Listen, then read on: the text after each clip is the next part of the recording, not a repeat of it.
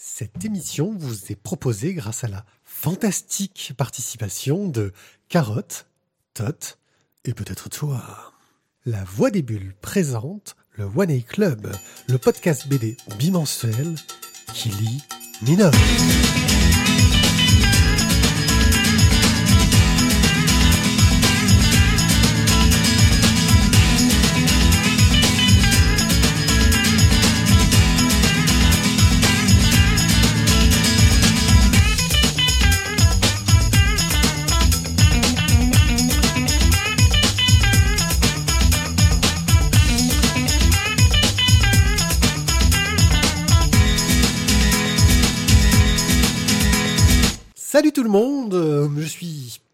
Vous êtes avec nous pour environ une heure pour une émission fantastique qui va vous parler de bande dessinée. Pour m'accompagner, deux animateurs de charme, le splendide Tizak Je suis la main droite. et le l'attrayant Thio. Je suis entre les deux. Je, je, je, je préfère euh, tu es entre la main droite et le pied. C'est intéressant. Cherchez où le, je suis. tu es le nombril là. Où est Charlie? Dans cette émission, nous allons vous parler de webcomics, puis nous ferons des chroniques, car c'est le cœur de notre émission. Nous vous parlerons du jour où le bus est reparti sans elle, du tome 1 et 2 de 100 milliards d'immortels, du tome 1 de Trees, du tome euh, 1, j'ai marqué, mais en fait il y a- c'est un one-shot de l'Ordre d'Avalon, de... Non, non, c'est un tome. C'est le tome Ah oui, j'avais cru voir que c'était un one-shot. Bon, nous parlerons de l'érection. Oui, oui, l'érection, vous m'avez bien entendu. Mais Bah, c'est- entre la main et le pied. hein. C'est c'est pas dans une splash page euh, qu'on parlera de l'érection? Nous parlons du tome 1 de Niels et notre express sera consacré à euh, bah, encore du comics et du franco-belge, un petit ghost et un petit chimère. Euh, Je pense que nous avons un programme euh, plutôt correct, plutôt bien équilibré. Plutôt correct. Non mais tu te rends compte de ce que tu dis Plutôt correct. Ouais. Ça, ça a demandé des années de travail à, à- à ces pauvres gens là pour faire des bandes dessinées. Et toi, tu, euh, tu, tu, tu, tu, tu dis ça comme ça. Non, mais c'est inadmissible. C'est honteux. Online. Je, je suis contrit, mais je vais quand même vous parler de petites Un bandes dessinées aussi. que j'ai découvert online. Donc, je vais commencer en vous parlant de la collection de la petite bibliothèque des savoirs. Hum, Une euh, série euh, auquel je m'étais pas plus intéressé que ça. L'idée, c'est de faire une sorte de euh, que sais-je en bande dessinée. Mm. Donc euh, plein de trucs qui avaient des sujets intéressants, mais sur lesquels euh, on s'était pas intéressé plus que ça. Euh, sans doute parce que nous entendions trop de M&M's croquer sous nos oreilles et qui nous pétaient les couilles. nous avons donc euh, une petite euh, chose sympathique. C'est que j'ai pas voulu copier euh, un autre podcast célèbre, presque autant que nous, et, euh, et prendre des chocobons. Mais je pense que j'ai compris pourquoi ils avaient des chocobons maintenant. Voilà. Parce que même si on entend le bruit du papier, c'est, c'est, ça fait moins de Ouais, bruit tu en peux mettre le papier plus loin de la bouche, là où il y a le micro. Je crois que c'est ça. Prochaine émission, on mettra les Pringles. Oui, c'est bon. Bref, euh, un des tomes qui vient de paraître euh, s'appelle Le féminisme par Anne-Charlotte Husson et Thomas Mathieu et revient un petit peu sur toute l'histoire du féminisme et nous est proposé sur la plateforme du Monde en lecture quasi intégrale. C'est énorme. Euh, donc il y a un bon gros paquet de pages qui nous racontent un peu toutes ces histoires du féminisme. C'est très bien foutu, c'est très intéressant. On y apprend un peu euh, bah, la position de la femme par rapport à l'homme euh, dans l'histoire, mais surtout comment est-ce qu'elle a essayé bah, de, de sortir de cette position et de s'imposer et de montrer qu'elle avait droit à une certaine égalité. Et on voit aussi la difficulté euh, de définir le féminisme, bah, parce que chaque mouvement féministe va avoir, une, féminismes. voilà, va avoir une définition différente. Donc le féminisme n'existe pas, il y a des féminismes. Bref, c'est bien foutu. Euh, J'ai passé un très agréable moment à lire ça et je vous le recommande chaudement. L'adresse est vraiment à rallonge et donc euh, bah, je vous mettrai le lien dans le... Plus qu'à cliquer dessus. Voilà, sur, le, sur, sur, sur la voie des bulles.fr. Non, c'est vraiment assez complet. hein. Ilia revient euh, sur un Tumblr qui s'appelle Call Eras Addict. Euh, elle cherchait une sorte de sujet pour reparler euh, sur du refaire du blog, c'est un moment qu'elle n'en avait pas fait. Et là, elle nous raconte euh, l'histoire de parents, tout ce qui est de plus normal, qui se disent ah, euh, ça serait bien qu'on raconte des trucs sur euh, notre gosse, mais on n'a pas grand chose. Il faudrait qu'on trouve un angle d'approche rigolo. Et là, ils se rendent compte qu'en fait que leur bébé a des pouvoirs télékinésiques. Euh, ouais, c'est même un poil plus loin que ça. Oui. Parce que ça, ça revient sur une, une histoire en fait que, que l'auteur lisait et a lu à plusieurs reprises euh, dans, les, dans, les bibliothèques, dans sa bibliothèque municipale. et dans laquelle euh, le, le pitch c'était que toutes les grand-mères du monde sont des sorcières. Et que donc, euh, bah, lui, il avait qu'une envie, c'était que sa grand-mère soit une sorcière pour euh, bah, lui apprendre des tours de, de, de sorcière, quoi. Et donc là, c'est ce qui se passe, c'est-à-dire que la grand-mère bah, fait boire euh, la boisson à la maman pendant qu'elle est enceinte. Ils font plus qu'elle lise euh, le bouquin machin pendant la nuit de la pleine lune. Et hop, euh, coup de magie, la gamine euh, a des pouvoirs particuliers. Bref, il n'y a pas grand, grand chose encore pour le moment dessus. J'espère qu'il va y avoir d'autres parce que c'est un dessin très léger, très sympathique et très cool. Comment s'appelait le... Oh, le, le, film euh, où... Oh putain, j'ai même plus le nom de l'actrice. Ça va faire un fumble, total. Ah ouais, là, c'est. mais, mais bien sûr. Je te rappelle le film où il y avait des acteurs et euh, de Où, euh, où à la fin, elle va dans le berceau pour voir son fils et que c'est euh, c'est- c'est l'engeance du diable. C'est un film. Rosemary's Baby. Rosemary Baby, merci. Ça fait un peu ça penser à ça, à ça, en fait, Ouais, euh, ton pitch. Voilà, je... mais en mignon. Mm. Rosemary's Baby. Aussi C'est mignon. Le film réalisé par un agresseur sexuel réputé. Ah, Polanski. Bon, ouais, mais après, ça, c'est c'est très surfait. L'Odyssée 2.0 de Camille Prieur et Vincent Malgras euh, au dessin, avec une musique d'Antoine Texera et un code de Maxime Marois. Pourquoi un code? Car on est dans une bande dessinée euh, vraiment online avec du son. Ce qui est malheureusement, selon moi, le seul petit défaut, est-ce que je trouve que l'intégration du son demande d'être un petit peu raccord. On n'est pas comme vous pouvez avoir dans Faleina, euh, quelque chose qui était vraiment des nappes qui vont s'enchaîner, s'enchevêtrer de façon très très fluide. Là, j'ai trouvé que c'était un peu moins efficace. Tu Mais de quoi ça parle? De quoi ça parle? Eh Bien, nous allons suivre un Indien qui doit partir de chez lui pour aller chercher quelque chose. Et on le voit partir et faire son long trajet. Très, très, Très long, très contre long. vents et marées. Il a les pires conditions. Il souffre, c'est difficile jusqu'à... Les déserts, le froid, la montagne, les chutes d'eau, les cascades, les animaux. Jusqu'à ce que... euh, nous ne dévoilerons pas la chute euh, qui est assez étonnante. Étonnante. Bref, euh, c'est très très bien foutu. Euh, je C'est sur un scrolling vertical. Voilà, je trouve encore intéressant de, de mettre un peu du, du, du son dans la BD, même si euh, je trouve l'intégration encore un petit peu euh, pas parfaite, parce que en fonction de la vitesse de lecture, ça marche plus ou moins bien. Et En fonction de la vitesse de lecture et de la vitesse de connexion, la musique arrive à se à changer ou pas assez rapidement, de manière assez fluide. Et c'est ce qui pose problème. Et Comme disait Pierrick euh, dans, dans Falena, euh, c'est tout était téléchargé et peu importe le- le- la vitesse de, de- de lecture, qui elle, par contre à l'inverse, était en scrolling horizontal, euh, ça ne posait aucun problème et c'était vraiment bien fait, bien fluide. Là, pour le coup, il y a, il y a des- il y a des accroches ou alors c'est un peu brutal. Et puis aussi, tu as des, des transitions qui sont plus euh, violentes entre les ambiances. Dans Faleina, tu avais toujours des nappes qui arrivaient à s'enchevêtrer correctement parce que Ouais. c'était vraiment étudié pour l'enchevêtrement. Et là, on a parfois des ambiances très très différentes. Après, ils ont qui- peut-être pas, tout à fait les mêmes moyens non plus. Exactement. En tout cas, c'est- un truc intéressant, assez rigolo et une belle Bien réussi, expérience euh, à lire que je vous recommande. Tiens, on avait un online de plus que la dernière fois, je me suis planté sur Bien mes joué, Pierrick. mais c'est pas grave. Euh, bon, allez, une année de BD de femmes les, par les petites mains de la BD. Euh, bah, en fait, c'est une blogueuse qui euh, parle de bande dessinée. On arrive un peu plus dans du textuel, qui elle fait des chroniques de bande dessinée et a décidé pendant une année de ne chroniquer que des bandes dessinées dans lesquelles des femmes ont participé et pas euh, juste coloristes, etc., où elles ont participé soit au dessin, soit au scénario, avec une implication. Alors après, c'est un peu méprisant vis-à-vis des coloristes, j'ai envie de dire, mais bon, euh, ou une implication euh, forte sur la narration, en tout cas. Bref, j'ai trouvé ça assez intéressant comme propos et ça permet bah, de se rendre compte parce que moi en tout cas c'est quelque chose que j'ai remarqué, c'est qu'on ne fait pas dans notre émission attention du tout aux auteurs. Enfin, as- assez peu, et que parfois je me rends compte que ah tiens c'était une femme qui avait fait ça quand je vois qu'elle chronique son truc euh, sur son blog. Euh, bref, euh, voilà, j'ai trouvé cette approche assez intéressante, assez originale, pour montrer que les femmes sont représentées dans la bande dessinée et qu'il y a une grande variété de, de, de, de styles et de travail et que ce n'est pas parce qu'on est une femme qu'on fait un blog gueulerie avec des cou- girl- gueulerie girly avec euh, Gre- des- un blog grizzly avec des couleurs pastel euh, et des histoires de shopping. Voilà. Euh, ce qui en soit euh, voilà. Mais qui, qui va les faire du coup? Ces histoires là tu pourrais le faire si tu veux. Ah ouais. voilà. C'est à la portée d'un homme si une femme peut le faire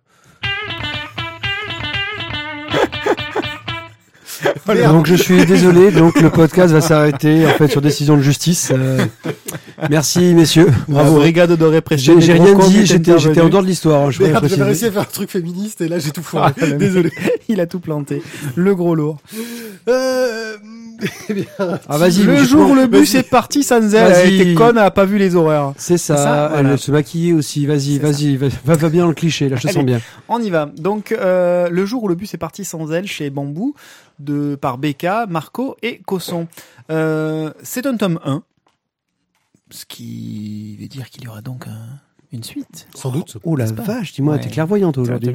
J'ai j'ai été formé par Elisabeth Tessier. Euh, donc on va suivre dans ce, ouais je sais, c'est du lourd. Euh, on va suivre dans ce dans, dans ce premier tome du coup les aventures de Clémentine. Alors Clémentine c'est une jeune femme euh, entre 25 et 30 ans. Oui c'est ça, dans ta bulle bleue, c'est ça. Tu devines le merveilleux. Et bah, le problème c'est de Clémentine, c'est que justement elle devine pas du tout le merveilleux. Clémentine, elle s'emmerde un peu dans sa vie, elle sait pas où elle veut aller. Elle est à un moment dans sa vie où elle se cherche et où elle cherche le bonheur et elle sait pas trop où et comment le trouver. Et donc elle essaye plein de choses différentes, notamment le yoga. Et euh, parce qu'elle fait une rencontre avec un gars qui a l'air, euh, waouh, qui a l'air de l'éclairer sur son chemin, machin. Et donc ce gars-là organise une petite euh, sortie week-end euh, ressourcement euh, au fin fond de nulle part. Reconnexion avec son moi intérieur. Du connexion Larzac. avec son moi intérieur, c'est ça. Et donc elle prend le bus et puis euh, le bus s'arrête dans une petite épicerie pour faire euh, la pause euh, café, pipi, machin, tout ça. Et euh, c'est une épicerie bio. hein. Enfin, je veux dire, on- forcément, on est, on est dans le cliché pour le coup. Et puis le bus repart et la petite Clémentine euh, n'était toujours pas sortie des toilettes et du coup le bus est reparti sans elle, d'où le titre. Oui, je sais, j'ai compris. Et euh, c'est énorme. Et du coup, en fait, la petite Clémentine va, va découvrir que bah, c'est pas grave. Voilà, que bah, c'est vrai que c'est pas ce qu'elle avait prévu, mais l'imprévu peut offrir aussi des choses intéressantes. Et c'est ce qu'elle va découvrir, ce cheminement qui, au lieu d'être fait par un espèce de pseudo-gourou, gourou, pardon, gourou, ce pseudo euh, gourou euh, à la moelleux euh, qui fait du yoga, va lui être procuré par un petit épicier. Et on suit donc son espèce de cheminement psychologique, intérieur, machin, sans que ce soit trop lourdeau, sans que ce soit prise de tête. C'est vraiment très léger au niveau du traitement.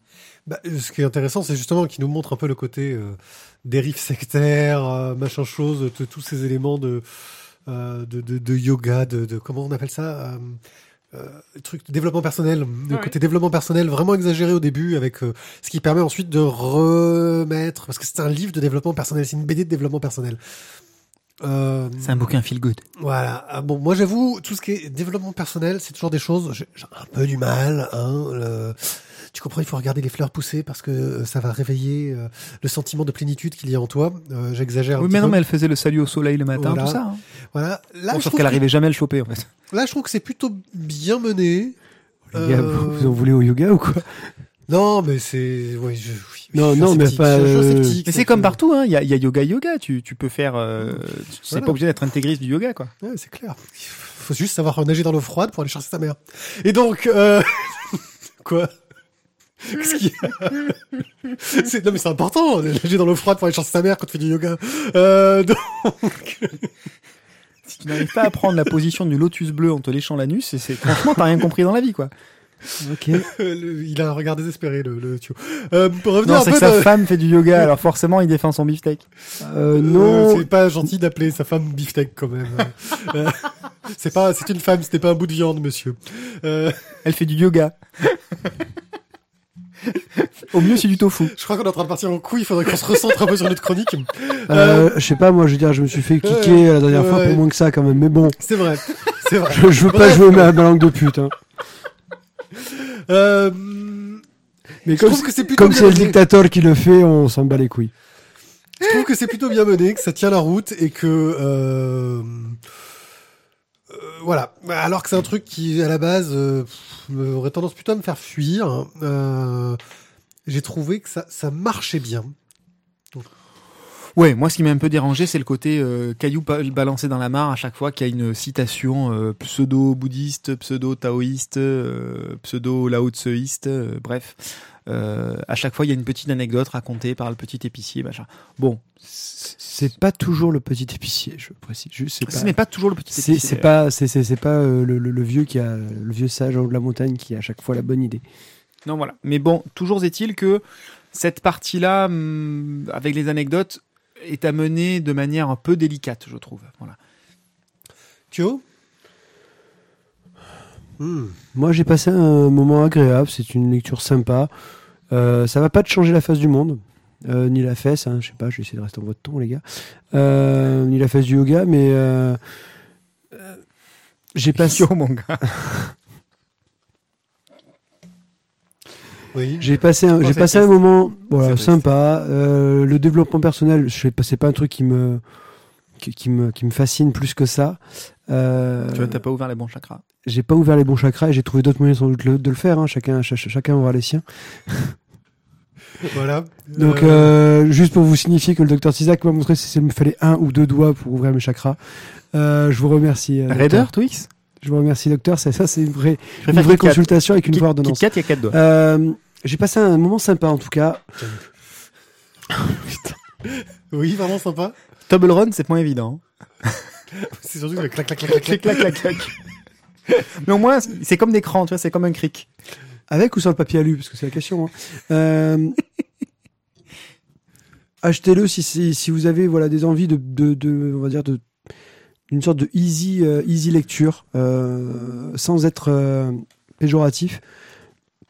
Une lecture avec des petites histoires qui peuvent vous- peut-être vous faire euh, réfléchir à certains trucs ou pas.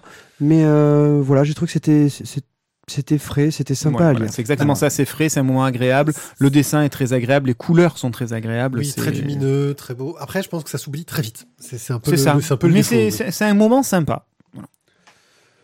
Oh, ouais, on va passer à la suite.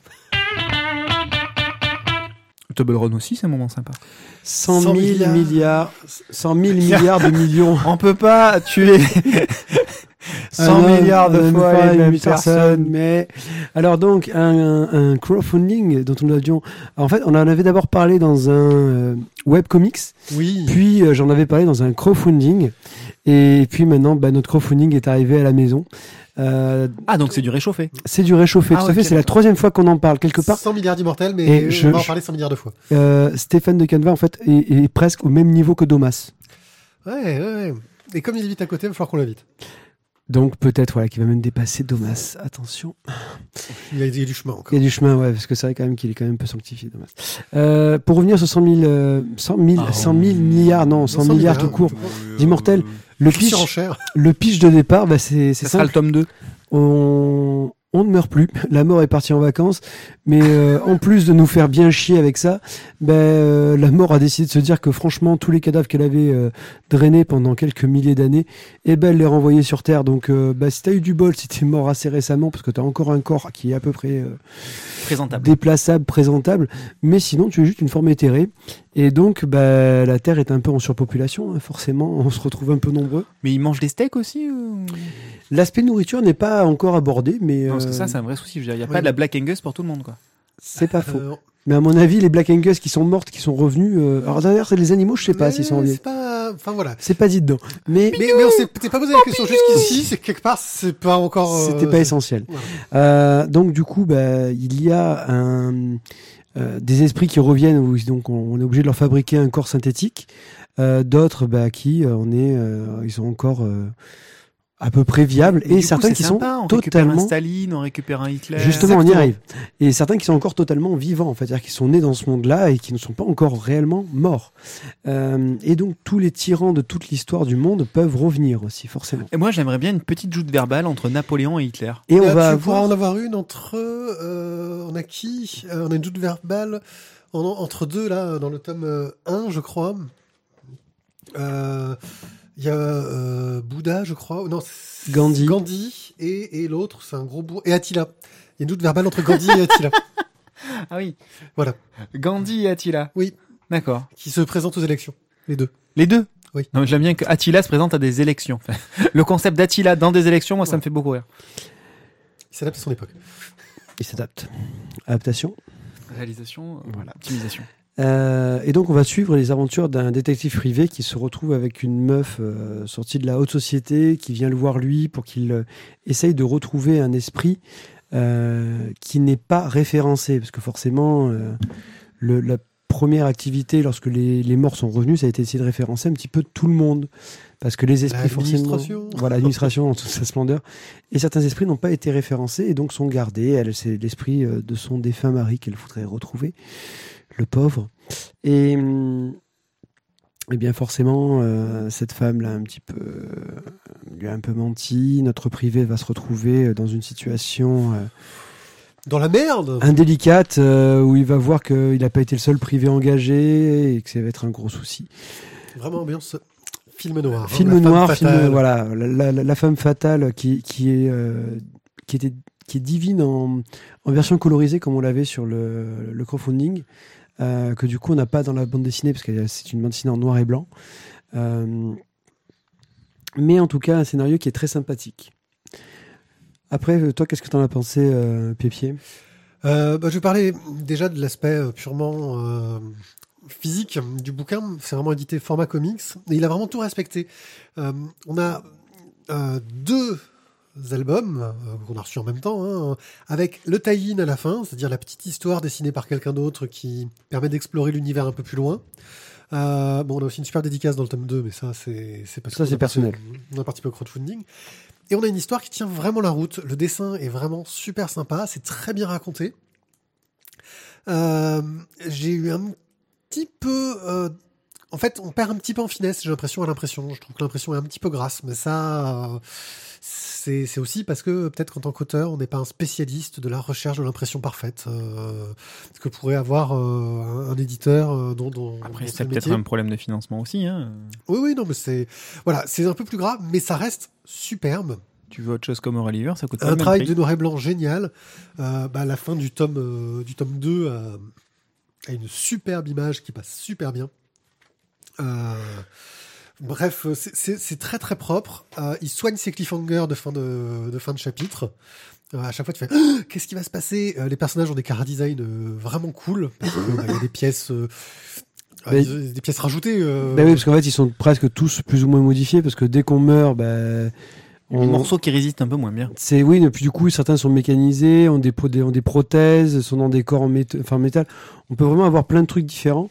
Et non, c'est c'est- l'univers est très sympathique en fait. Oui, donc ça se, te- ça se termine en quatre tomes, c'est ça? Alors, quatre tomes euh, attendus, donc il y aura un crowdfunding pour la suite. J'imagine que Stéphane de Canva aura la bonne idée de proposer euh, les tomes 1 et 2 euh, en même temps que le tome 3 et 4, pour ceux qui ne les auraient pas eus. Euh, Peut-être que ça va nécessiter du coup une, une réimpression. Oui, oui, oui, je pense que... Oui, alors les, les toutes les publicités qu'il a Oh, qu'il a les mises dedans. sont délire. Les, Préparez-vous à toutes les éventualités. Assurance vie Madoff. Oui, c'est ça. euh, euh, oui, parce qu'il est revenu. Et puis le, le, le- le film avec euh, euh, Marlon, Citizen Kane 3. Marlon Brando. Brando, DiCaprio et Man- Monroe. Ouais, c'est ça. Voilà. Ah, ça déchire. Bref, euh, ça vaut vraiment le coup. Euh, je ne sais pas s'il va vous donner moyen autre qu'en lançant son deuxième crowdfunding de, vous les de se les choper. Euh, parce que, enfin, en gros, ça, ça, ça vaut vraiment le coup. Moi, c'est un coup de cœur. Là, je. je- voilà. Thio, tu vas jusqu'au coup de cœur? Ah oui, enfin moi clairement j'avais déjà beaucoup apprécié. Alors déjà c'est rare que je lise un web un webcomic que tu nous proposes. Oui. Clairement, je vais être honnête. Et ça je l'ai déjà dit depuis plusieurs numéros. Euh, mais celui-ci, euh, je l'avais lu. Je crois même pendant l'émission et ça m'avait beaucoup plu. Du coup, quand j'avais vu le crowdfunding, j'avais hésité environ euh, juste le temps de mettre la main dans, euh, dans mon sac pour prendre ma carte bleue Je crois qu'on est dans les premiers. à avoir pris le truc. Et, euh, et non, ouais, je, je trouve que le, bah, le pitch est génial. Le, le- le- le dessin en noir et blanc euh, vraiment me, me plaît beaucoup. Et, euh, C'est un univers riche où il pourrait faire tellement de choses. et, puis, et puis là, quand je vois aussi la qualité, si tu veux, de tout ce qui est mis dedans, euh, je me suis régalé en fait de bout en bout. J'ai- bouffé le- les, les deux comics, mais en, en trop peu de temps. Euh, le, seul reproche que je donnerais, c'est c'est trop court, quoi. Voilà, c'est- le reproche qu'on donne quand on est obligé de trouver un reproche pour quelqu'un, quelque chose qu'on a aimé. Euh, ok, bon ben. 100 milliards d'immortels par Stéphane de Caneva. euh, et en plus, il y avait un suivi de la campagne qui était très réussi et très très drôle euh, que vous pouvez vous trouver. Bah, je vous, on vous mettra le lien vers le site de Stéphane de Caneva au cas où il propose d'en racheter même après la campagne de crowdfunding. Trees. Streets, streets, street trees. Where the trees Non, are on est au burning. M&M's. Trees euh, de Warren Ellis et Jason Howard. Warren, Warren Ellis? Ouais, j'adore Warren Ellis. Le Warren Ellis? Le Warren Ellis. Qui reprend l'univers Wildstorm, tiens. La dernière fois qu'il avait fait quelque chose de bien sur Wildstorm, c'est quand il avait fait euh, Stormwatch et qu'il les avait détruits pour faire The Authority derrière. Et c'était de la Mais bombe. c'était classe. Non, putain, que c'est de la bombe. On peut parler de trees, s'il te plaît? Oui Ah, Ouais, mais c'était classe. Bon Enfin, tu les as pas lus? Ça, fait juste 30 cm, Oui, parce que peut-être je les 40 ai- cm de Bon, BD. Ça a été réédité Ouais. en intégrale de façon plus, plus lisible que les tomes en fascicule que j'avais. Mais bon, C'était vachement bien. Il y avait une histoire en chaque truc. Enfin bon. Et plus d'autres trucs. euh, Enfin bon, on va pas peut-être se faire trop aparté quoi. Non, t'as raison. Mais non, te- je te passerai si tu veux. Euh, bref, nous sommes J'ai déjà lu. Euh, nous avons donc euh, d'un coup des sortes de grands monolithes géants qui sont tombés du ciel, des trucs extraterrestres qu'on a surnommés des arbres, qui sont arrivés. Et nous allons suivre plein de groupes euh, qui subissent cette influence. Euh, nous allons suivre un groupe de scientifiques apparemment sur une base euh, arctique qui fait beaucoup penser à du The Thing, hein, bizarrement. Dès que tu mets des scientifiques sur une base arctique avec un truc bizarre, c'est The Thing. Nous allons suivre en Italie. Une histoire de mafia. une histoire un peu mafieuse, voilà, euh, avec un gars un mystérieux qui, essaie, qui essaye de, de recruter quelqu'un euh, pour le suivre sur des missions dont on ne sait pas encore grand-chose. Nous allons suivre un, euh, dirigeant africain euh, qui veut exploiter ses arbres de façon inattendue. Euh, et je crois que j'ai à peu près fait le tour des... Et oui, un jeune, et un jeune Oui. euh, qui débarque dans une cité euh, libre. euh, En Asie. En, en Chine. ouais, En euh, chinou, je sais plus. Ouais, en, En Chine, Chine, où en Chine. euh, d'un coup c'est une cité qui est totalement libre, on a le droit de faire ce qu'on veut et où Une espèce euh, de grande cité artistique. euh, et qui va se découvrir sexuellement sur place parce qu'il avait besoin de se découvrir. Euh, il se découvre dans des conditions plutôt pas mal. Il va aller voir le loup. Euh, Aou, aou. et donc tout le mystère autour de bah, ce truc extraterrestre qui nous est présenté comme un truc extraterrestre qui arrivait sur Terre. Et en fait, c'est comme si nous, on arrivait sur une planète, il y avait des fourmis. Et en fait, les fourmis, on n'en a rien à foutre parce que c'est des fourmis. Bah, les humains, pour ce truc qui arrivait dont on sait rien, et bah, on a l'impression qu'ils en ont rien à foutre. De temps en temps, ça lâche des sortes de gaz qui tuent plein de gens. On sait pas pourquoi. Du, du liquide verdâtre. Voilà. Ça fait Euh, pousser des trucs. Ça dégage les trucs. les scientifiques commencent à se rendre compte qu'il y a des sortes de plantes bizarres qui poussent autour et ils savent pas pourquoi. Et en fait, on ne sait rien. Et c'est un Et on a envie de savoir. mais ça reste un peu la frustration parce qu'à la fin de ce tome, on ne sait toujours rien. Si, on sait qu'ils ont un plan. C'est comme les silons. C'est ça, il y a un plan derrière. Mais on sait même pas s'il y a un plan. Si, si, on sent qu'il y a un plan. C'est comme les silons. Non, parce que le, And le they silon- have a plan. le silon, on, le- on le sent pas. Ils nous disent qu'ils ont un plan. Et à la fin, on se rend compte qu'en fait, Il n'y avait pas de plan. il n'y avait pas de plan, que c'est n'importe quoi. Et Là, que même- ils nous et- disent pas qu'ils ont un plan, Et ils ont que peut-être même un- dans le, dans, dans- dans le, dans le téléfilm, le plan, le plan. on n'a pas de plan. Voilà. Ouais, mais ça, c'est les scénaristes, en fait, qui se sont, qui se sont auto-suggérés, tu vois. Ouais, ils ont fait And appel à leur pote. Ils ont fait appel à leur pote qui avait fait Lost en disant Et au fait, vous avez prévu quoi pour la fin? Et donc, euh, C'est pas beau, ça. il y avait Brian Cavogan qui avait bossé sur Lost, donc on- il Oui, mais qu'au dé- début. Non, au milieu.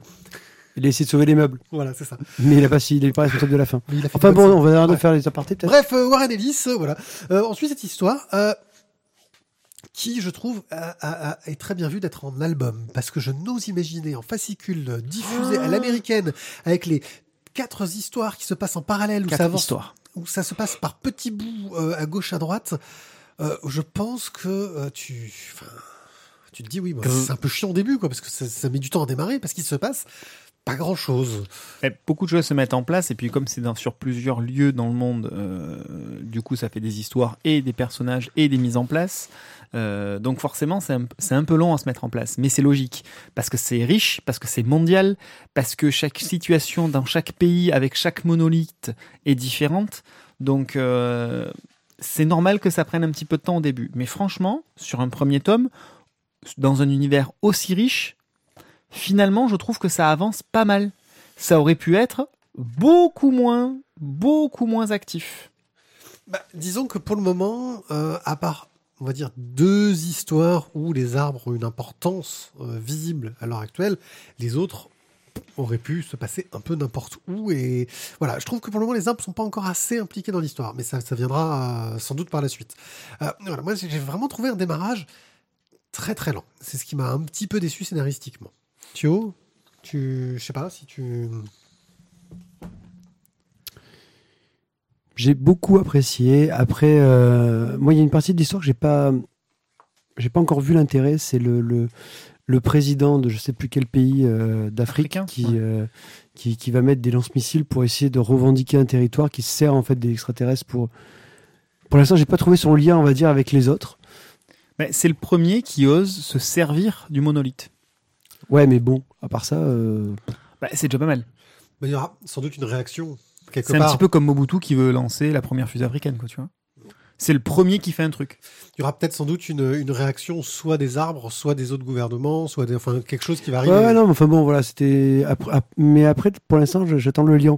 Mais, euh, mais l'idée de, de, de, de départ du scénar est quand même très sympa. Oui, et c'est. Et J'ai envie d'en savoir plus, mais pour le moment, j'ai un peu cette frustration de, de, de, de, de l'attendre parce que bah Bah, on sait rien. On sait rien. on Ça s'est mis en place sur les, sur, sur- les différentes euh, euh, villes du monde, mais on n'a pas plus d'informations. Quoi. et pour du comics, c'est très lent. Tu vois ce que je veux dire? Il faut penser que normalement, euh, il se passe quelque chose dans, dans 22 planches, quoi. Là, euh, on a, euh, je sais pas, on doit avoir 80 pages. euh, et Alors, euh, excusez-moi, mais ça rame un peu. je vais faire un instant spoil, parce que là, je suis pas du tout d'accord avec vous. Sur un premier tome, sur quatre univers différents, il y a quand même un des univers qui est présenté, exploité et explosé. Oui, oui, oui, il y en a. il y a- Non, mais Alors, euh, ouais, il y a une je, je, je, je, trouve que vous êtes quand même dur sur le fait qu'il se passe rien. Mais oui, mais non, mais je te dis pas qu'il se passe rien. Je te dis que le démarrage est longué. Vraiment, moi j'ai trouvé. Après, c'est c'est c'est mon, je valide pleinement. c'est mon, c'est mon point de vue. Après, tu t'es pas obligé d'être d'accord. Hein. T'as- t'as le droit Non, d'avoir je, un- ne, je ne serais pas d'accord. Voilà, bah, ne sois pas d'accord, traître. Si tu me, si tu me dis de pas être d'accord, je vais être d'accord. Alors t'arrêtes. Ah, D'accord, ne sois pas d'accord. c'est vrai que c'était un peu long. Hein. Bon, bah c'est la suite, c'est un peu long ta Euh, oui, euh, graphiquement, euh, un trait euh, sympathique qui joue beaucoup des, des hachures et des de façon intéressante, qui font penser un petit peu à la gravure euh, dans, dans, dans les ombres, euh, mais qui est pas un trait non plus euh, exceptionnel, qui fait bien le taf, qui a de bonnes idées. J'ai- J'aime bien ce côté euh, gravure. Mais bon, ça manque d'élégance, je trouve. Voilà. Après, Pas moi. Voilà, on n'est pas du tout d'accord. Pas du tout d'accord. Bon, allez, vas-y, argumente. Dis-moi pourquoi c'est bien. Pourquoi c'est bien? Parce que la mise en page est, travaillée, parce qu'il y a de tout. Euh, le côté effectivement gravure, euh, moi me plaît parce que justement on est euh, dans un monde. Euh, je vais pas dire qui est en roue libre, mais du coup qui est à la fois en attente de ce qui va se passer avec les monolithes, à la fois qui n'y prête pas trop attention, mais qui est quand même sous le joug de ces monolithes. Mais pas toutes les zones du monde sont sous le joug des monolithes. Donc il y a, y a ce côté un petit peu à la fois post-apocalyptique, mais on n'est pas encore dans le post-apocalyptique parce que l'apocalypse n'a pas encore eu lieu, mais on sait que ça risque d'arriver incessamment sous peu. Et il y a ce côté un peu, on balance des traits, genre on est dans un univers un peu crade, un peu poussiéreux, un peu machin, alors qu'on n'y est pas encore tout à fait. Et, et je trouve que ça participe de cette ambiance un peu molle, un peu en demi-teinte, un peu en attente de l'apocalypse à venir. Thio, Wow. je te sens stomagué, comme on dit chez moi. Ouais, non, là, il m'a ch'toumagué, euh, Tizak. Euh, ouais, euh, bah, écoute, Mayango euh, Mayango, ouais, je- Ok. Ok, voilà, je, je pourrais. Non, non, mais T'es pas parti autant dedans, quoi. je suis pas parti autant dedans. Pourtant, ça m'a, ça m'a quand même bien. oui, bien- mais voilà, ça m'a bien plu. hein. Maintenant, euh, pas- ouais. Maintenant, je, je- je- j'attends le tome 2, clairement. C'est, c'est, euh, ça ne remet pas en cause la qualité du premier, mais, euh, mais j'attends des révélations qui vont vraiment me laisser sur le cul dans le 2. Quoi. Voilà, mais c'est vrai qu'après 80 pages, attendre euh, des révélations qui te laissent sur le cul dans le tome 2, tu- je me dis que peut-être qu'il n'y en aura pas parce que c'est peut-être pas le propos. Tu vois Euh, on se fourvoie peut-être dans nos attentes. Euh, maintenant, ça peut aussi convenir comme Tizak, qui lui est à fond dedans. Ah, moi, ça m'a beaucoup, beaucoup plu. L'Ordre d'Avalon, tome 1, euh, c'est un manga. Oui, je sais, je parle de manga, oui, je sais, je vais chroniquer un manga. Français. Un Français, manga- monsieur. Alors attention, je, je tiens à préciser justement que nous sommes sur un manga qui est estampillé Seinen, euh, qui est édité chez Glénat, co-édité aux éditions du patrimoine Centre des Monuments Nationaux. Attention, accrochez-vous aux branches. Euh, donc, l'Ordre d'Avalon, tome 1 par Morgil et Izu. Mhm. Euh, le pitch. euh, alors, on est dans une enquête. Suite au meurtre euh, d'un certain Ryo Tachibana, qui était en train de se faire introniser au, sein d'un ordre comme druide dans la baie du Mont-Saint-Michel, donc ce Ryo Tachibana est retrouvé mort. On est sur une époque contemporaine, on est en juin 2016, et un de ses collègues, Nicolas Quitin, va, qui est lui aussi auteur, puisque le, le- Tachibana était un auteur à succès, euh, venu pour un- une convention. Euh, le Nicolas Quitin va décider de mener l'enquête sur le décès de son ami Ryo Tachibana, et il sera aidé pour cela euh, par une ancienne flic, ou plutôt une flic qui a été démise de ses fonctions au Mont-Saint-Michel et qui a été un petit peu écartée de cette zone d'intervention-là, qui s'appelle Clotilde Dumont. Et euh, tous deux donc vont devoir euh, mener l'enquête sur le décès de ce Ryo Tachibana dans des conditions assez obscures puisque l'histoire de la secte druidique est bien évidemment au cœur, mais il y a également des enjeux politiques, il y a également des enjeux écologiques au milieu de tout ça.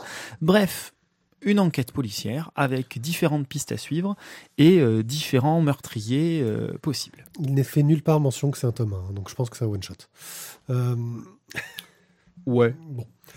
Euh, Oui, ça peut oui, aussi. ça se les finit, deux sont euh, possibles. ça, ça se termine, mais c'est ça peut se poursuivre. Oui, il pourrait y avoir des suites. Euh, parce qu'on a un complot, tout ça. Ah oui, c'est en gros, c'est c'est euh, le Da Vinci Code euh, au Mont-Saint-Michel. Oh, oui. Ouais, mais alors le petit Da Vinci Code quand même. Ouais, il a, il a moins de comment Il a moins d'envergure quand tu te limites au Mont Saint-Michel que Da Vinci Code qui fait C'est ça, un peu plus large. c'est ça. Euh, ok. Euh, Qu'en as-tu pensé? Toi, toi qui es pas très manga, Euh, Alors, euh, bon, pas que du bien, pour être tout à fait honnête. Euh, je ne vais pas dire que ça m'a déplu. Je vais pas être aussi tranché que ça. Euh, mais ça m'a pas non plus accroché. Le, le- côté euh, Mont Saint-Michel et euh, organisation moyenâgeuse, euh, tout ça dirigé par une houlette japonaise, ça me, ça, me, voilà, j'ai un petit peu des, des, poils qui se, qui se dressent dans le dos, ça me, même si j'en ai pas, ça me, contrairement à d'autres, euh, il y a quelque chose d'un petit peu factice dans cette façon de raconter là, euh, qui ne m'a pas vraiment plu. Maintenant, la trame scénaristique, pourquoi pas Elle n'est pas exceptionnelle, mais elle se tient. L'enquête se tient. Oh, petite surprise sur la fin quand même, qui est plutôt bien, bien vue. je. Maintenant, j'ai trouvé qu'il y avait un côté, au niveau de l'enquête, un peu trop franchouillard, justement. Un peu trop Julie Lescaut. Et... Mais en même temps, Julie Lescaut, c'est pas elle qui est au cœur de l'enquête, parce que ce sont deux enquêteurs externes qui mènent les investigations et on n'a jamais le point de vue interne. Alors que ça aurait pu être intéressant aussi qu'on l'ait un petit peu plus quand on connaît l'histoire, du coup, à la fin. Euh, côté réellement police, côté enquête police, parce qu'on a l'impression finalement qu'on n'apprend strictement rien de l'enquête de police. On n'a que l'enquête côté les deux enquêteurs. Là. Donc euh, voilà, je pas emballé outre mesure. C'est honnête, ça se lit, euh, pourquoi pas. Thio, Bah, j'ai passé un j'ai passé un bon moment moi quand même dans dans l'ordre d'Avalon. Euh, D'une part parce que je trouve que le Mont Saint-Michel c'est quand même un endroit qui est à peu près magique et féerique. oui, c'est un peu la classe. Mais oui. moi, ça me plaît, voilà. Et, et du coup, j'ai trouvé Mais, que c'était euh, pas à la hauteur. Quoi. Mais c'est peut-être parce que justement, c'est le Mont-Saint-Michel et que ça me plaît. Mais c'est- Qu'est-ce qui est pas à la hauteur? Le Mont Saint-Michel ou euh, Non, l'enquête. L'histoire. c'est- Je dirais c'est quand même euh, c'est- c'est honnête je trouve au niveau même de, de, de l'enquête policière. euh. Moi, je dis Pour surtout. toi ça fait franchouillard. Enfin bon c'est-à-dire franchouillard c'est-à-dire que pour toi c'est cousu de fil blanc quoi. Ah oui, c'est un scénario, là, Julie Lescaut. Il y a quand même une réalité qui est importante dans ce truc-là, c'est qu'on nous parle de lien entre le Mont-Saint-Michel et des ordres juridiques, donc des choses bretonnes. Ce qui remet bien le Mont-Saint-Michel à sa place. Hein, euh, je- On je est bien d'accord. Mais, mais- mais- mais d'ailleurs, il y a une partie dans l'histoire qui explique bien ça. C'est court, mais c'est fait. C'est du trollage euh, anti-normand, je suis désolé pour les Normands. Euh, Poursuis. C'est pareil quand il y a le cul entre deux chaises, c'est le cul entre deux chaises. Enfin non mais surtout c'est un breton corse qui commence à faire le débat quoi. C'est ça qui me fait rire quoi. Et Rennes, c'est en Bretagne ou- Surtout surtout un breton qui est né en, qui, qui est né, qui est né en- au Havre. C'est ça. En Normandie, Le oui, je sais. Voilà, c'est là, quoi. c'est là où si tu veux, du coup, franchement, ça prend vraiment toute son ampleur quand même. Mais euh, on, va, Saint-Brieuc, tu le mets où? On va passer le débat. dans ton cul. Allez, ça c'est fait. Donc, euh, Et Dinard Bon, euh, c'est bon, on continue. Ah, ça y est, oui. euh, c'est en Bretagne, ça, tu peux pas. Là, tu négocies pas à dinar. C'est. Attention. Enfin bon. Euh, Graphiquement, ça fait le taf. Euh, au niveau scénaristique, je le trouve un peu dur. C'était, Ça fait deux fois ce soir, merci. c'était, il y a 15 jours d'écart. Euh, c'était quand même. euh, Attends, on n'est pas Et là, j'ai envie de vous on dire- pas encore la BD suivante. J'ai envie de de vous dire, attention, ding ding, petit message adressé à la BD suivante. Poursuivons. C'est scénaristiquement, bah, je trouve que c'est quand même euh, une, une enquête sympa. C'est clair que c'est pas non plus, euh, je dirais, un scénario qui va te, te laisser. euh, C'est pas le Sherlock Holmes de l'année, hein. Bah, même, t'as même pour avoir relu des, Sherlock Holmes assez récemment, t'as même des Sherlock Holmes qui sont quand même à peu près cousus de fil blanc, quoi. Tu te dis, euh, on te, te place ça comme étant le, le plus gros, enfin, un, un des meilleurs trucs d'enquête, mais c'est quand même pas non plus. euh, Quand tu crées le cliché, tu deviens un cliché. Il y a ça aussi, forcément. Euh, quand tu dis ouais, mais ça je l'ai déjà vu 100 fois, oui, mais c'est les premiers à l'avoir fait. Ça, ça peut être ça aussi le côté Sherlock Holmes. Mais bon, euh, là n'est pas le propos. Enfin bon, moi, j'ai passé un bon moment. Clairement, j'aurais peut-être pas, euh, je serais pas du tout allé vers ça. Euh, D'une part, parce qu'à mon avis, je ne sais pas comment est-ce qu'il a dû être édité, mais on ne doit pas le trouver partout. Euh, parce que je l'ai même pas vu dans, nos, dans une des deux boutiques que je fréquente assidûment. Euh, Oui, oui, oui. Euh, Oui. Quoi? Croix? Que? Quoi grave. regards en français? non, non, c'est pas Lux Center. Euh, Lux Center, j'ai déjà. Au niveau lecture, c'est quand même assez facile, quoi. Euh, où la fenêtre que je te la mette. L'ordre euh, d'Avalon. L'ordre. euh, Oh, oh, Oh la oh, vache. Je l'avais La pas vache. vu venir celle-là. Para, para, pa, pa. Il la prépare depuis. Ah non, elle est venue comme ça. Elle est venue comme ça. Bon, bah sur ce, je crois que je vais vous laisser là-dessus. Ouais. Bah, ouais, j'avoue que le problème que j'ai, c'est que je sens trop euh, le, le- le pitch du commercial qui leur a dit voilà ce qu'il faut faire. Bon, les mecs, euh, le Mont Saint-Michel, c'est quand même fréquenté pas mal par les touristes japonais. Hein. Euh, ce qu'on aimerait, c'est faire un, un petit manga euh, qui leur plaise. Bon, on est français, on va faire un manga à la française dans le sens japonais, hein, ce qui, je trouve, pour moi, est une aberration, mais ça, c'est une question de choix éditoriaux. Euh, et puis, ça serait bien qu'il y ait un peu des japonais dans l'histoire. Si tu regardes bien l'histoire, en fait, tu sais pas pourquoi il y a des japonais dans l'histoire. Quoi. Je- je- ils sont là. euh, Parce que c'est un manga. c'est pour que les gens puissent s'identifier. Voilà. Euh, je pense que ça a été traduit en japonais dans la, dans la foulée. Je- J'en suis quasi persuadé. J'ai pas été vérifié, mais je pense que si tu vas dans la boutique du Mont Saint-Michel, dont il parle trois fois dans l'album, euh, tu pourras euh, retrouver euh, les bouquins euh, en japonais. Traduit en plusieurs langues. Voilà. Le Euh, prochain tome, ce sera le, le, le- l'éche- le- The Castle of the Loire. Parce que, voilà. Maintenant, à côté de ça, euh, ça reste quelque chose d'efficace qui manque juste du euh, du truc péchu qui te donnerait envie au début, tu vois, de, de- de- du truc euh, qui t'en mette plein la gueule, l'amorce, c'est-à-dire que la mort du personnage principal qui soit quelque chose de plus euh, crade, de plus qui te donne envie de savoir, oh mon dieu, mais comment ça s'est passé, etc. Parce que franchement, le, le- le gars qui est mort au début, on en a rien à foutre tout du long, quoi. En fait, il aurait, il aurait dû crever en haut de la statue de Saint-Michel. Voilà. Tu vois, planté dessus comme ça, empalé. Là, ça aurait été quand même Oui, un peu une, vraie image. Que dans le pitch, je leur ai dit aussi, ce serait bien si c'était tout public. Euh, Ouais, mais par contre, du coup, ça aurait quand même vraiment posé une, une belle question. Comment Oui. ils ont mis le cadavre? Oui, mais ça aurait fait quelque chose de sympa. Ça n'empêche que l'enquête est intéressante, un peu plan-plan quand même, euh, même si elle va assez vite et qu'elle essaie de nous révéler des aspects du Mont Saint-Michel, du côté un peu touristique, hein, qui, qui, qui, je pense, fait partie du pitch aussi au départ. Oui, mais en même temps, quelque part, ils ont quand même croisé, un- comme équipe d'en- équipe d'enquêteurs, un- une inspectrice et un écrivain. Ça vous rappelle pas quelque chose? Euh, Un truc assez en vogue actuellement. euh, Voilà. Ou des Dan Brown, hein, si tu veux très bien. Non, non, mais- Oui, non, mais c'est... Voilà, c'est, c'est- je pense que voilà, c'est, c'est, Euh, c'est- on est vraiment Je dans, préfère dans Stan Akatic quand même. qui a été viré de la série d'ailleurs. Euh, voilà, donc ça marche, mais il y a un Et peu ouais. trop ce côté, euh, un peu trop non. ce côté commercial. Euh, sur euh, là, là, je pense Je, va- reviendrai juste deux secondes euh, quand même sur parce que je cherchais justement pour l'histoire du tome 1 pas tome 1. Alors en fait, l'information euh, primordiale, c'est qu'en fait ça c'est presque un tome 2. Euh... Il y a eu le The Château of the Loire, Ah, pas loin. Euh, en fait, il y a eu la même la même chose mais en ébauche, en brouillon. la grotte, Euh, Cos- la grotte qui est scénariste, Ouais. euh, avait de son travaillé vrai nom, Guillaume d'Horizon. avait travaillé avec un autre dessinateur. Euh, et il avait proposé une première mouture qui s'appelait Le Mont Tombe, la dernière légende du Mont Saint-Michel. D'accord. Voilà, et donc là, l'Ordre d'Avalon, euh, c'est les mêmes personnages principaux, c'est euh, le même fonctionnement, la même recette, et euh, on a simplement donc changé le, le- le- le coéquipier de, de travail dans, cette, dans cette nouvelle mouture qui est, paraît-il, là du coup je viens de, de- de- de lire ça, un peu plus abouti et un peu plus fouillé que la première version. Donc laissez tomber la première version, attaquez directement avec l'ordre d'Avalon si vraiment ça vous intéresse. Et euh, sachant que euh, voilà, il y a quand même un point qui est très positif, je trouve, dans cette euh, dans ce bouquin, c'est le travail sur l'architecture, sur les paysages du Mont Saint-Michel, où là pour le coup c'est vraiment bien foutu, c'est très précis, c'est très pointu, euh, on, on s'y retrouve bien. Voilà, pour y être allé quand même quelques fois au Mont Saint-Michel, c'est c'est assez fidèle. Oui, non, c'est un bon boulot, mais ça sent un peu trop le boulot de commande à mon goût, en fait. Oui. C'est un peu le, le problème que. Je confirme. Bon, il est temps d'aller hum, au cœur du sujet. Alors, parle-nous de l'érection. Excuse-moi, je remets mes écouteurs Ouais. pour être bien Ouais. certain je d'avoir vois, tout. que, je, je vois que tu essayes de te remettre au goût du jour, t'as un peu oublié ce que c'était, c'est ça? Euh,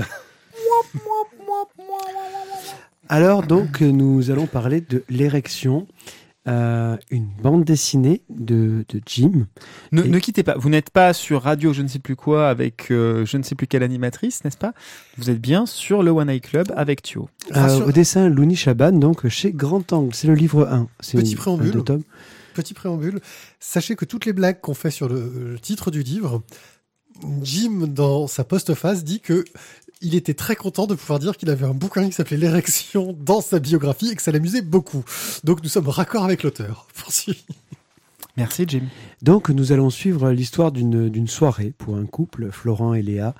Euh, c'est l'anniversaire de Léa. Léa euh, euh, bah, elle devient désormais un peu plus âgée. Euh, Florent, bah, lui aussi, hein, chacun, chacun a ses petites difficultés face à l'âge. Et ils vont avoir la visite de deux amis, Alexandra et euh, pff, un mec dont je me rappelle même pas le prénom. Toute Jean-Brice, façon, euh, On s'en fout. Jean, Jean, Jean Patrice, Jean Brice, un truc comme ça. Voilà. Et en fait, euh, Alexandra et donc son ex Mike, parce qu'ils ils sont venus avouer à leurs amis que désormais, ça y est, ils se séparent. Et là, en fait, Léa va s'apercevoir que Florent, lors de cette soirée, a une trique d'enfer. Mais une érection. Mais une érection, mais un truc de mammouth. Et là, et là, elle le trouve qu'il est dégueulasse, qu'il est odieux, qu'il est monstrueux d'avoir une érection face à son amie à elle, qui est en train de dire qu'elle se sépare. Le, grosso modo, elle est sur le marché, ça y est, tu as envie de te la faire. Et j'ai envie de te dire que la garde-robe qu'elle utilise pour la soirée en question chez des amis indique clairement qu'elle devient célibataire. qu'elle est totalement open. Mais bon. Voilà, ça va être donc l'histoire d'une engueulade euh, pour une femme qui, euh, qui n'a pas envie de vieillir, donc Léa, euh, pour un homme qui a, euh, qui a désormais une érection, mais on expliquera ça plus Qui a tard. désormais une érection. Ça, c'est pas beau. Je pense que c'est expliqué, pas c'est- vrai. c'est- c'est expliqué dès la couverture. hein. Euh, pourquoi il a une qu'il a, une petite, il, a, il, a, il a pris une petite pilule. Voilà. Euh, On le voit dès la couverture, il a la pilule dans la main, donc nous ne spoilons rien. Euh, Au niveau du dessin, on est euh, sur une ligne claire réaliste. Je sais pas, je, je- ouais, je me bah, ça ressemble beaucoup au trait de Jim. hein, de- Oui, de c'est le trait, ouais, c'est si le trait- c'est- trait qu'il euh, affectionne le plus. On a un peu le côté une nuit, une nuit à Rome au niveau, au niveau graphique. Tout à fait. C'est très plaisant. On est dans un huis clos. Tout se passe dans l'appartement de. euh, Ça pourrait être une super pièce de théâtre. Parce qu'alors, l'intervention. Alors, juste, ah, excuse-moi. Bon, j'enlève super. Non, en fait, je vais terminer si tu Pardon. veux bien. Euh, je vais te donner mon avis sur le truc et ensuite tu pourras mettre la tienne. Euh, Vas-y, Étienne. Tu es vraiment sûr Je pourrais vraiment mettre la mienne. L'émission des jeux de mots pourris. Oui, mais en fait, sur- on l'a sans doute dit, des- Sponsorisé par la on l'a dit, on l'a dit des milliers de fois avant, Non, on mais avec le titre, tellement. ça marche pas. Euh, donc moi, je, je- clairement, je, me suis dit au niveau du scénario, ça aurait pu faire un très bon vaudeville, une, une bonne pièce de théâtre vraiment sympa, Euh, mais et ben je me suis fait chier parce qu'en fait, on est vraiment dans la caricature la plus totale. La femme va devenir l'hystérique de service. Euh, chacun va mener un dialogue de sourds, mais un truc du complet pendant euh, pendant 50 pages quoi. Il n'y en a aucun des deux qui va prendre le temps d'écouter ce que dit l'autre. Et je trouve ça très dommage parce que comme c'est un bouquin en deux tomes, on aurait peut-être pu avoir une amorce de compréhension avant la fin du tome 2. Euh, ce qui fait que le tome 1 m'a quand même beaucoup déçu. Ensuite, au niveau du dessin, même si j'ai beaucoup apprécié, euh, je suis désolé, mais quand à un moment donné, tu fais par transparence porter un string à Léa, tu peux pas, 15 planches après, lui mettre une culotte quand elle se déshabille. Ce n'est pas possible. Voilà, c'était juste mon côté. Il a euh, remarqué ce genre de détail. Ouais, mais en même temps, quand tu le mets en 4 par 3 si tu veux, c'est quand même dur de le rater. Voilà. Maintenant, euh, Tizak, je t'en prie. Donc, hormis quelques petits détails, et celui-ci en fait partie. euh, Fort accord, un fort accord de, fort accord.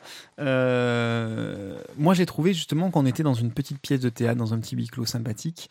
euh, et le l'espèce de fil rouge, note d'humour qu'il y a tout le long, avec les jeunes du dessus qui font la fête. J'ai trouvé cette trouvaille cette trouvé cette trouvaille. J'ai j'ai vraiment apprécié cette trouvaille qui donne euh, la petite touche vraiment de théâtre, la petite touche de vaudeville qui vient faire sourire le le, le lecteur.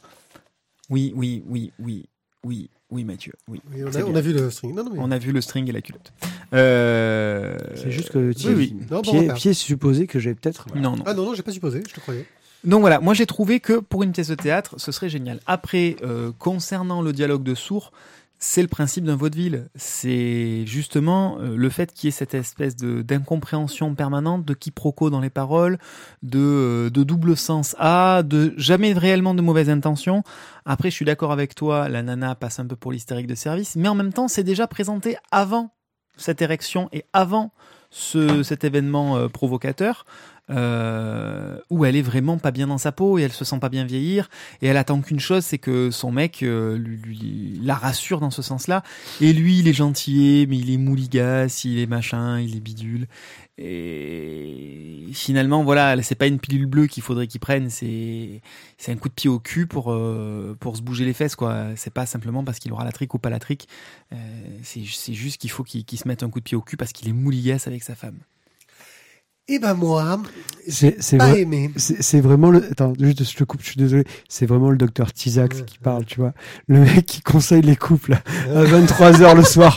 Oui, tu comprends, poulet, il faut quand même que tu te ressaisisses. Je veux dire, c'est pas une pilule bleue qui te fera quand même remettre ton couple sur les voies de la, de- du bonheur. Maintenant, il faut que tu, tu, tu peut-être tu sois un homme, mon fils. Alors, euh, j'ai j'ai trouvé qu'effectivement, ce côté pièce de théâtre, ce côté vaudeville euh, à l'ancienne, était très réussi. Sauf que bordel, on est en 2016 quand on raconte une histoire de couple, on arrête de nous faire le gars mollasson et euh, qui, qui essaye de bien faire et la bonne femme hystérique que tu sais pas pourquoi. Euh, on est dans du cliché au niveau de ces personnages, mais qui m'a horripilé tout du long. Euh, la façon dont était euh, racontée cette gonzesse dans un couple qui se veut moderne, euh, mais j'ai trouvé ça, mais oh, mais ça m'a gonflé au plus haut point en fait. Moi, ça Euh, m'a pas gonflé, mais je suis d'accord avec toi. C'est c'est hors du c'est c'est hors d'époque. Voilà. Et euh, soit tu nous places ça euh, dans un truc d'époque, mais alors je vois pas ce que tu pourrais faire pour remplacer euh, son Viagra ou je ne sais le truc euh, qu'il a pris qui n'est pas du Viagra. Mais on fout. du bois bambé. voilà. On trouve toujours du rhinocéros ou. Mais oui. Voilà. Oh, oh, oh, Voilà, doucement, euh, petit tu te places ça dans, dans une ambiance 19e siècle, euh, enfin euh, ou début 20e. Enfin, mais bon, ça peut passer tout ce que tu veux. Mais là, je- j'ai trouvé ça mais tellement hors du temps. Alors ouais, ça, ça marche bien, c'est plutôt bien écrit, mais euh, ça donne une image du couple que que je comprends pas à notre époque. Euh, voilà, c'est un côté un peu vieux réac quoi dans la façon dont c'est raconté. Ouais, mais en même temps, enfin, c'est aussi une forme de, c'est aussi une certaine réalité. C'est, certes, ça a déjà été vu, certes, ça a peut-être été trop usé, mais c'est, ça veut pas dire que ça n'existe pas du tout, quoi. Mais voilà, donc euh, ouais, non, c'est bien mené, ça se lit bien. Hein, Maintenant, c'est vrai que ça n'a pas cet aspect moderne. Ça, je suis complètement d'accord avec toi. Voilà, je, je, je trouve. euh, C'est du surjoué de théâtre. Et Ouais. je trouve que ça rentre bien dans ce cadre de surjoué du théâtre. Tu, ouais, tu, je pense que peut-être que Télérama l'a bien noté, quoi. Du. Un truc. Voilà. C'est. je- J'ai. Télérama l'a bien noté, c'est la nouvelle insulte. C'est ouais, non, mais surtout, non, mais quand tu connais pied dans, dans, dans sa bouche, Télérama est quand même euh, déjà un gros Ils mot. sont, ils sont améliorés, Télérama, ils sont améliorés. Je, je suis médisant. Mais bon. Euh, Ça reste Télérama, abusé quand même. Bobo de gauche, euh, voilà. Refoulé ou pas Ouais. Bon. Euh, non, je. Moi, je l'ai lu un soir sur deux. J'ai dû, voilà, non, ça me, ça me, m'a pas botté. Alors que bon, le dessin est efficace, ça tient la route, ça, ça marche bien. Il y a plein de qualités, mais c'est le propos, quoi, qui m'a, qui m'a vraiment, euh, Ouais, mais c'est ça, c'est c'est le petit couple qui vit dans l'immeuble bourgeois des parents, donc du coup c'est transposé de génération, euh, qui se plan-planise et voilà, c'est ça. hein, c'est moi, moi j'ai trouvé que c'était crédible. Après qu'effectivement ce soit pas moderne, ça je, je suis bien d'accord avec toi, mais c'était crédible. Moi, ils auraient dû faire un gosse. Je pense qu'il manque un gosse dans l'histoire. Bah, justement, ils les ont virés les gamins. Ouais, mais ils C'est pour auraient, ça dû, qu'ils sont tranquilles. ils ce auraient soir. dû être présents. Ça aurait, rajouté un peu, dans le tome 2. ça, aurait, ça aurait rajouté un peu de piment à la soirée. Maman, on revient. Cring. Papa, t'as dormi sur le canapé Ah, J'arrive pas à te faire un câlin. Qu'est-ce qui se passe? Euh, Papa, t'as un lapin sous le manteau, t'es content de nous voir? Je crois Ah, qu'il est temps de passer à la Allez, on passe à la suite. Et Nils, euh, c'est pour toi. Oui, c'est pour moi. Après l'érection. Oui, Nils, nous allons suivre euh, euh, une histoire de Monsieur Hamon et Monsieur Carion, dont je n'ai pas les prénoms parce qu'ils ne sont pas écrits sur la couverture, euh, chez Soleil Métamorphose. Et généralement, quand c'est chez Métamorphose, c'est joli. Oui, généralement, quand c'est chez Métamorphose, c'est joli et je pense qu'on peut tout de suite commencer par vous détruire le suspense. C'est joli. C'est joli. Nous suivons une peuplade dans un monde, euh, je dirais, euh, fantastique, euh, médiéval, un peu zarbe, quoi, pour le moment pas, pas trop zarbe, mais en gros qui rame parce que les plantes ne poussent plus. Et donc il décide d'essayer de trouver pourquoi les plantes ne poussent plus. Nous allons suivre Nils et son papa, euh, qui vont essayer de trouver l'origine de ce problème. Mais euh, sur le coup, euh, le papa de Nils lui fait croire que c'est pour aller chercher un faucon, parce que il- le père a un faucon et le fils adorerait en avoir un lui aussi. Le fils qui est un petit peu, euh, tu vois, le, le, le casse-cou, quoi, qui fait des escalades, des trucs, etc. Et ils partent donc Le euh, capitaine Kirk. à la recherche, laissant un peu le reste de la peuplade pour essayer de comprendre l'origine du souci. Et en cours de route, ils vont rencontrer une, une autre peuplade et une jeune fille en particulier qui se retrouve attaquée par une sorte de monstre mécanique qui euh, attrape des créatures oniriques, des sortes de fées. Euh, genre lumineuses, tu vois, genre fait, fait en light painting.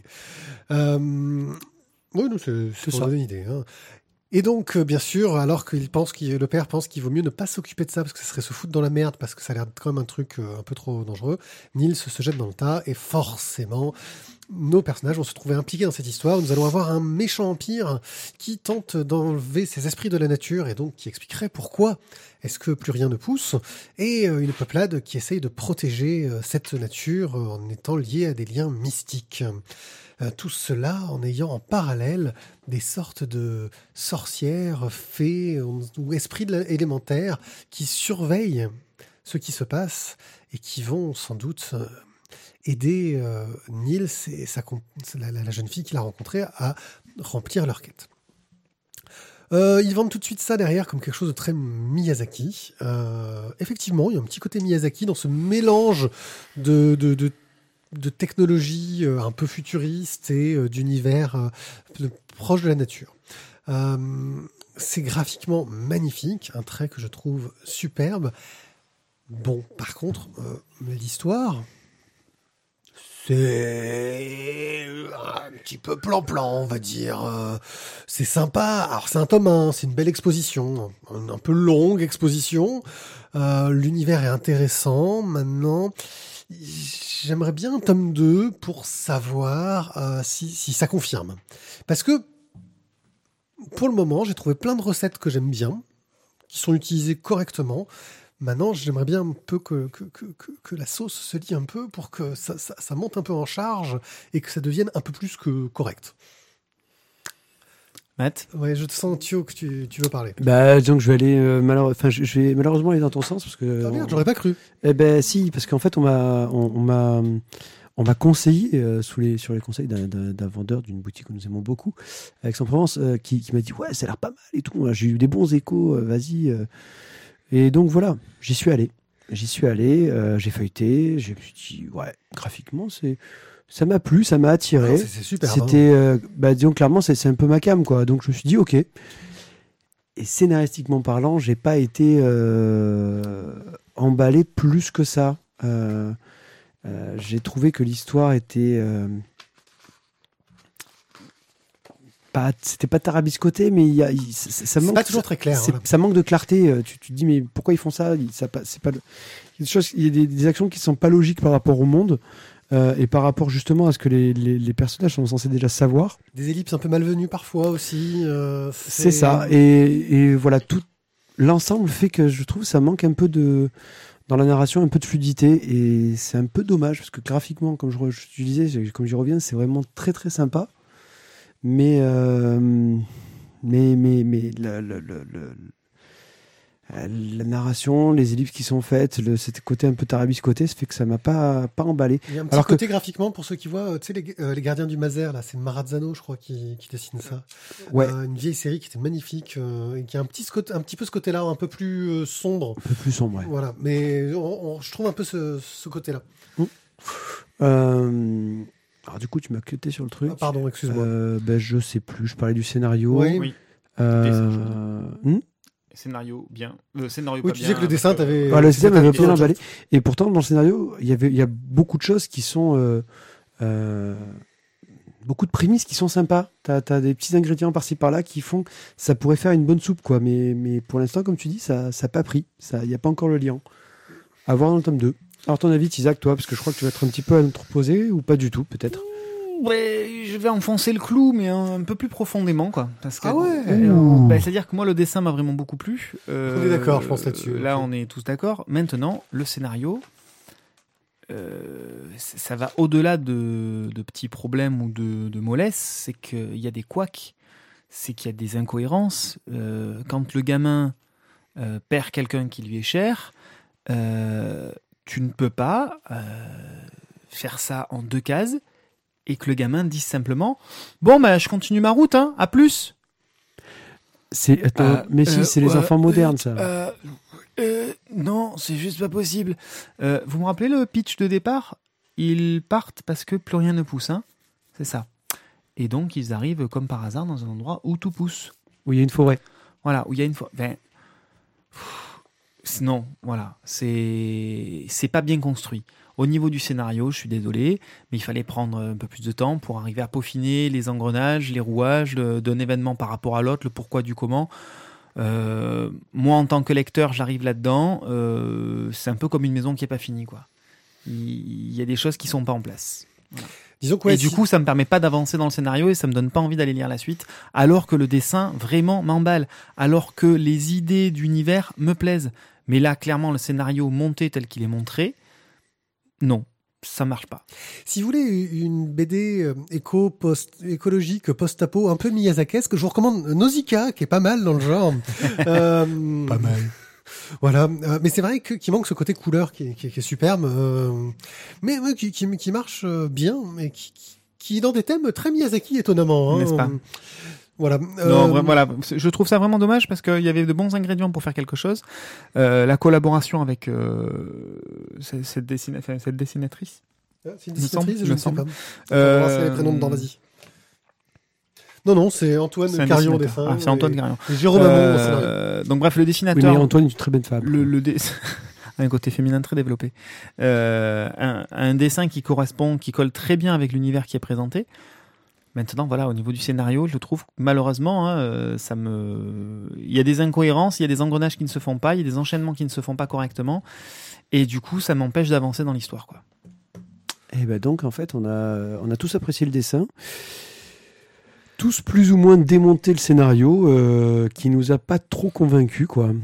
Ça. Bon, après, il Bon. faut voir. Peut-être que sur le tome Après, 2, voilà. les choses vont se remettre Je- en place, hein, mais je- je- là, là, par contre voilà peut-être que toi tu, tu n'achèterais pas le tome 2. Bon sachant que c'est moi qui ai acheté le tome 1, je vous dirais que j'irai quand même acheter le tome 2. ou tu auras euh, le lien. Bah je le feuilleterai peut-être. Et s'il est bien, tu l'achèteras. Euh, j'irai le feuilleter peut-être plus assidûment mais bon, à voir. Voilà. C'est un peu une déception parce que clairement c'est un univers qui je pense aurait vraiment pu nous plaire et vu le dessin qui est proposé ça aurait vraiment pu faire un, un bon coup. À suivre. Et bien nous voici avec Ghost tome 2 en express. Euh... Bref, résumé de la série, s'il te plaît. Oula, alors euh, on se retrouve avec euh, notre petite fantomette euh, Ghost. Ghost, dont j'ai oublié le prénom, euh, qui continue à mener l'enquête pour euh, se venger et comprendre un peu mieux qui elle est. Elle euh, suit sa piste. euh, Parce qu'elle avait perdu la mémoire. parce qu'elle avait perdu la mémoire. Donc elle suit la piste qui remonte dans des espèces de machinations à l'échelle euh, de la ville avec Et des, Cameron. C'est ça. Euh, où elle, euh, il y a une implication, on va dire, d'une espèce de société secrète euh, qui prend le pouvoir de la ville. Mais cette société secrète, en fait, est gouvernée par des espèces de démons euh, dont elle-même fait plus ou moins partie. Et donc, euh, donc elle combat ces démons pour, pour arriver à ses fins et obtenir des informations sur son identité profonde et réelle, sur ses souvenirs, essayer de récupérer sa personnalité et tout ce qu'elle pouvait savoir d'elle-même. Parallèlement à donc à cette intrigue générale, euh, on se retrouve avec euh, euh, l'explication du titre de ce tome 2, à savoir le boucher dans la ville blanche, euh, puisqu'on a un espèce de tueur en série euh, qui opère euh, au sein de la ville et bon gré mal gré, le chemin de, de notre héroïne va croiser le, le chemin de ce tueur par l'intermédiaire des acolytes de notre fantomette, qui sont au nombre de deux, Deux. plus la copine de l'un des deux, qui est donc euh, journaliste blogueuse et qui blogue et qui chronique justement les avancées policières, les différents meurtres euh, du boucher de, qui opère dans la ville. Et donc le boucher, à un moment donné, va forcément s'intéresser d'un petit peu plus près à cette blogueuse, à cette blogueuse qui, qui n'est pas très gentille euh, envers lui. Et donc voilà, on, je n'en dis pas beaucoup plus sur le scénario, je pense que Ça, ça, vaut le coup de continuer, c'est sympa. Alors, le tome 1 posait des bases que je pouvais être, que je trouvais sympa, même si c'était un peu brouillon, euh, voilà. Euh, le tome 2 éclaire un petit peu la, la trame générale. Euh, finalement, la trame secondaire sur le boucher, on aurait franchement pu s'en passer. Elle n'a pas un intérêt phénoménal, si ce n'est qu'elle crée peut-être un peu plus de liens entre les personnages principaux, mais elle n'a pas un grand intérêt. Euh, Là où on nous présentait euh, presque comme personnage principal le journaliste euh, dans le tome 1, dans ce tome 2, il disparaît quasiment. Donc voilà, il y a je vais presque dire la même chose que pour Niels, c'est-à-dire qu'il y a des incohérences scénaristiques ou en tout cas on n'a pas l'impression que, les, que le scénario est, est bien cousu euh, avant de passer euh, par la case imprimerie, ce qui est un petit peu dommage. Ça te donne envie de lire la suite en tout cas ou pas? J'ai quand même envie de lire un petit peu la suite, voir où ça mène. Thio Euh, bah, je vais juste valider toute ta description, mais par contre, non, j'ai pas envie de continuer. Ouais. Ça ça m'a pas emballé, j'ai j'ai pas. J'ai l'impression que voilà, ça va être du, du, du Buffy des premières saisons, euh, la chasse aux, aux démons de la semaine, quoi. Et vraiment, c'est très très bof. C'est un peu ce que je crains. Tout ce que j'espère, c'est que vu qu'il y a une, une amélioration entre le tome 1 et le tome 2, peut-être qu'il faut un peu quelques tours de chauffe. Toi, t'y crois pas. Thio. Moi, j'y crois pas. J'y crois Chimère 1887, tome 5, l'ami Oscar. Taillot, c'est pour toi. Ben, je sais pas quand il commençait à faire le, truc, je me suis dit, c'est peut-être pas pour moi. Non, je te qu'il dis, t'aide. et puis je t'aide, je te lance, Ah, je te c'est lance. cool. Euh, par euh, Pelinck, Mélanine et Vincent. Euh, toujours chez Glenat. Glenat. Euh, donc on va retrouver Chimère donc bah, dans La Perle pourpre. Euh, Jeune fille prostituée. jeune fille prostituée. Euh, donc là, je ne peux pas faire de pitch sans spoiler les tomes précédents. Oui, non, mais vas-y. Euh, donc, franchement. Chimère a retrouvé donc c'est qui est sa mère, qui était donc la tenancière de la perle pourpre. Euh, Celle-ci est malheureusement malade et euh, les créanciers qui euh, américains qui essayent de faire chuter. euh, Canal de Panama. oui, je cherche le nom de. Euh, Ferdinand de Lesseps. Merci, de Lesseps. Euh, bah, vont euh, amener. euh, vont Il, est, essa- il- il est fort, Lesseps. Il est fort, Seps. Donc les, créanciers américains qui essayent de faire tomber euh, Ferdinand de Lesseps pour euh, justement euh, récupérer les droits sur le canal de Panama vont envoyer, euh, ont envoyé déjà dans le tome 4 le- leur, euh, leur perle, le- leur, euh, leur prostituée numéro 1 qui vient de la Nouvelle-Orléans euh, pour travailler à la perle pourpre et du coup infiltrer et retrouver les fameuses, la fameuse photo qui incrimine de Lesseps qui lui ferait lâcher l'affaire. Alors, dit comme ça, ça n'a pas l'air génial. Euh, c'est toujours bien à suivre ou... Ben, c'est un. Ben, je trouve que c'est- bien à suivre parce que là, en fait, on est en train un petit peu de se- de s'éloigner de, la perle pourpre qui était vraiment le, euh, le cadre des quatre premiers tomes. Et là, on va rentrer dans euh, l'enfance de, de Chimère qui, ben, qui va être racontée et qui est dans une autre maison euh, qui était euh, tout aussi glauque que finalement la perle pourpre.